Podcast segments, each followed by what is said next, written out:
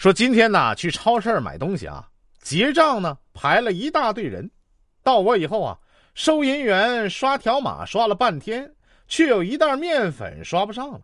说，先生，下次再买吧。不成啊？凭啥呀？我这排半天队了，你再刷几次？之后呢，收银员尝试了很多次，还是不成。收银员就问我在哪儿拿的面粉呢？他去查一下价格。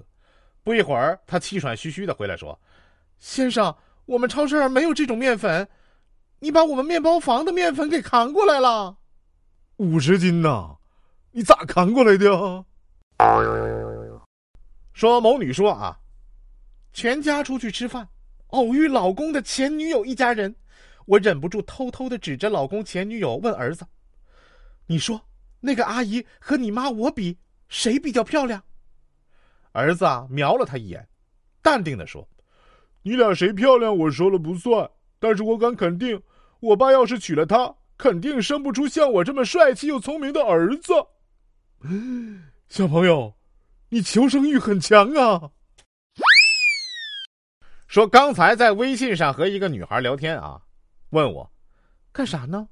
我说我在家里做红烧牛肉，他就问我一个人在家吗？我说是啊，于是他就说：“那我上你家吃牛肉吧，顺便帮你打扫一下房间，你看好不好？”我一听，二话没说就给他删了呀。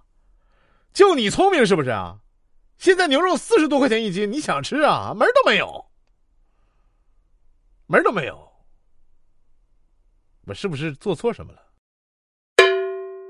说我们公司啊，最近新招了一个程序员。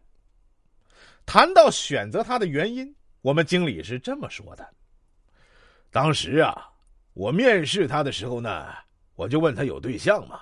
他说分了。我就说为什么呢？他说因为影响他编程了。当时我就认定了啊，就是他了。